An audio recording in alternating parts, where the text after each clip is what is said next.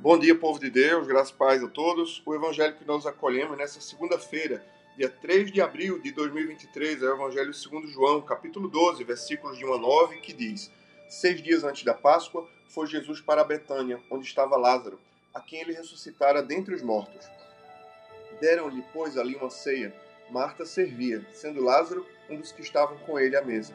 Então Maria, tomando uma libra de bálsamo de nardo puro, muito precioso, ungiu os pés de Jesus e os enxugou com seus cabelos, e encheu-se toda a casa com o perfume do bálsamo.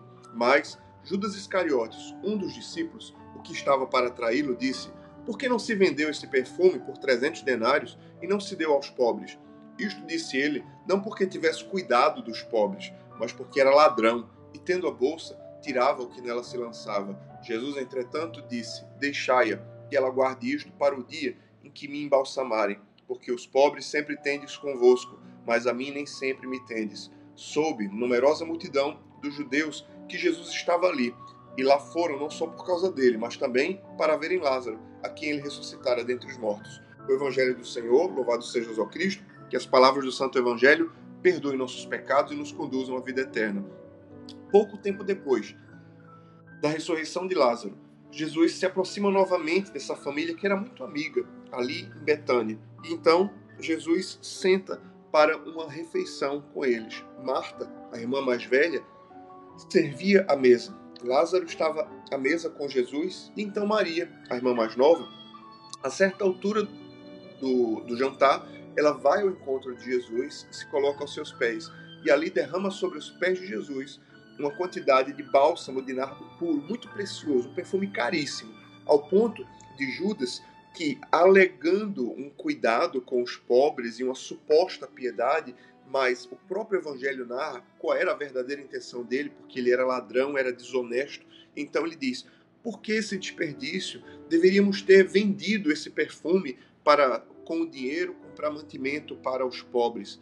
Mas ele fez isso não por piedade, mas por ganância, porque era desonesto.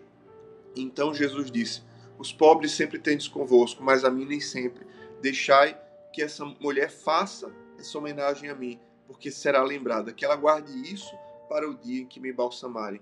Então, aqui nós vemos um gesto profundo, que aos olhos do mundo pode parecer um grande desperdício, que aos olhos do mundo pode parecer é, uma grande gastança sem necessidade mas Maria ofereceu uma grande generosidade para com o Senhor. Ela ofereceu um perfume preciosíssimo.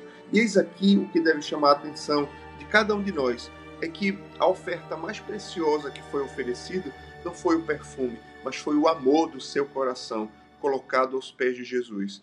Que assim sejamos nós, sejamos generosos para com Cristo, sejamos generosos no amor que devotamos ao Senhor e ao nosso próximo sejamos generosos nas coisas de Deus, de modo que, recebendo o Senhor a nossa generosidade, nos conceda a sua bênção. Que o Senhor possa nos conceder um coração grato e que possamos reconhecer que tudo que temos, que tudo que somos, se temos e se somos, é porque vem do Senhor.